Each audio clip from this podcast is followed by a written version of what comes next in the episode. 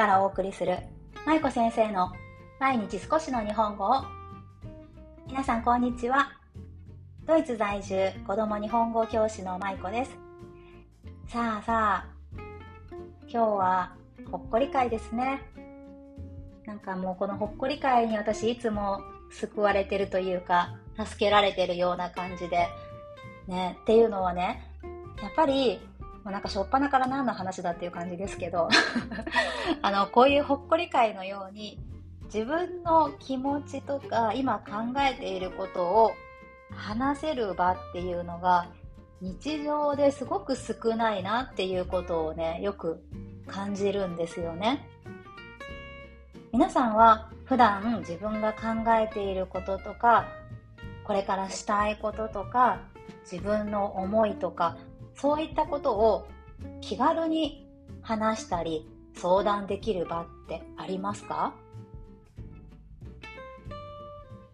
私にとっては多分それがこのほっこり会だったりあとはあのインスタをご覧いただいている方はあのインスタのストーリーでね私が時々ぼやいてるんですけど ザ・ぼやきというシリーズがありましてそちらでも結構私が感じたこととか考えたこととかをざっくばらんにシェアさせていただいていただいてるんですけど、まあ、そういうねこう何か自分の中のものを吐き出せるような場所っていうのをどこか一つね一つでもいいから持っておくのってすごく大事だなというふうに最近感じています。まあそんなわけでちょっとね前置きが長くなったんですけど今日のほっこり会は全然まあ関係ない話なんですけどね。人間は時々感傷的になりたい生き物なのかもという、なんじゃこりゃっていうタイトルでいきたいと思います。今私自分でタイトル読み上げて、私は何が話したいんだと思ったんですけど、まあ、良ければお付き合いください。はい。で、この感傷的になりたい時って皆さんありますか？なんていうのかな。私ね、結構これ、結構これね、昔からこういう気持ちが実はあったんですよね。中学校ぐらいかな。あの、思春期の頃ですよね。あの頃から、うんと、なんていうのかな。分かってるんだけど、あえて傷つきたいというか、傷つ、傷ついた自分を慰めてあげたいような感情うん、これ言語化が難しいんですけどね。ちょっとやっぱ感傷的になるという言い方の方がいいのかな。なんかそういう時があるなっていうのをね、ずっと昔から感じていました。ちょっと漠然としているので、もうちょっと具体的に話すと、例えば、昔の歌をあえて聞いて、昔好きだった人のことを思い出したりとか、もう戻れない頃を思い出して泣いたりとか、なんかそういうことって皆さんしませんか？あ、しない？私ね、時々ね、これね、するんですよ。なんかね、何なんだろうね、これってこう、感傷的になりたい時、なりたい時っていうのがあるんですよね。で、それをちょっと分解して考えてたんですけど、なんかねこのあえて自分が傷つくような行動をとるというかその傷に触れるようなことをする音楽昔の音楽を聴いたり思い出の場所に行って感傷的になったりするっていうことを私たち人間は時々するんじゃないかなっていうのが、まあ、今日のお話なんですね。でなんで人間はこんな行動をするんだろうっていうことをちょっと考えていたんですけどこれって、まあ、私なりの結論ですけどうん。あの頃の時間とかあの頃一緒にいた人とかその環境とかそういうものってもう戻らないって知ってるじゃないですか私たちは。もう二度とその頃には戻れないってね。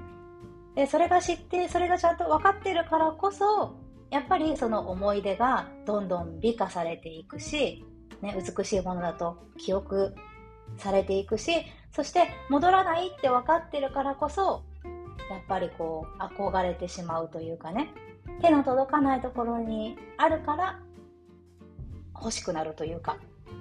そういうものなのかなっていうのを考えたんですね。うん。で、この、あえて自分で傷つきに行くというか、自分を、まあ、かわいそうな自分にするというか、そういう時がね、まあ、時々あるなーっていうのをね、ちょっとふと感じました。このでも、時々感傷的になりたい時ってありますよね。ありますよねって決めつけるのあれだけど、ありませんか？あります？ありますよね。そうそう、あるある。ね。先日私が日本に一時帰国をしていた時もね、私、京都に行っていたんですね。あの、友達に会いに。そして、まあ、京都に行ってたんですけど、京都って私の中ではアナザースカイなんですよ。わかります？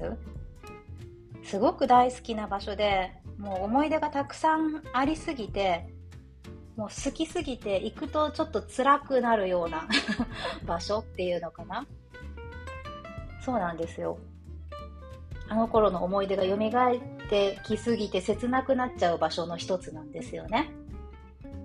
で、他にも私、シドニーとかもそうなんですけど、まあちょっとこう思い出というかアナザースカイな場所っていうのがいくつかあるんですけどね。まあそれで、その京都に行ってたんですけど、その京都から実家の徳島県に高速バスでね、帰ったんですね。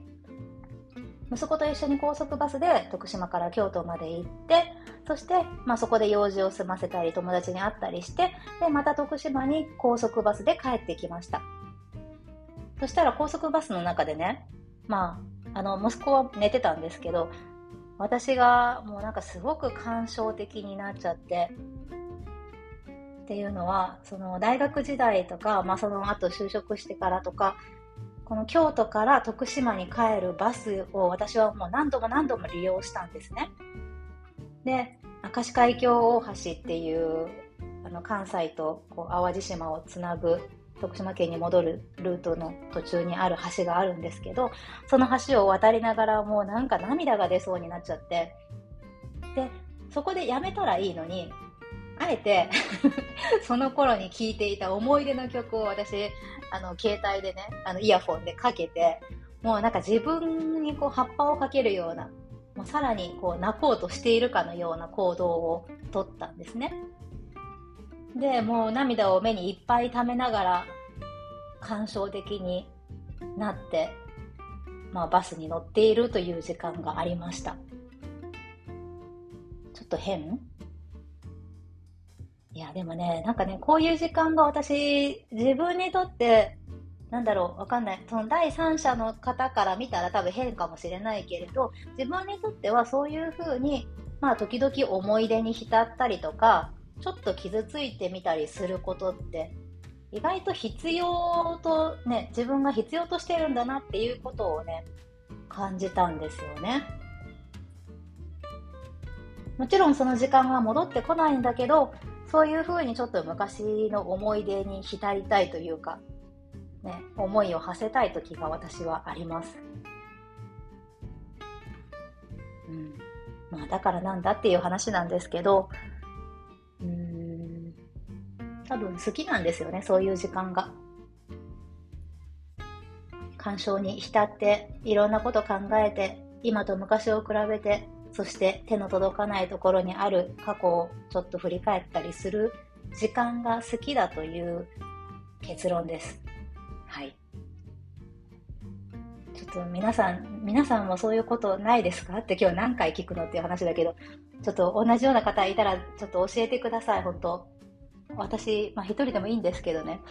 うん、多分あると思うんだけどなこういう感情皆さん。ない？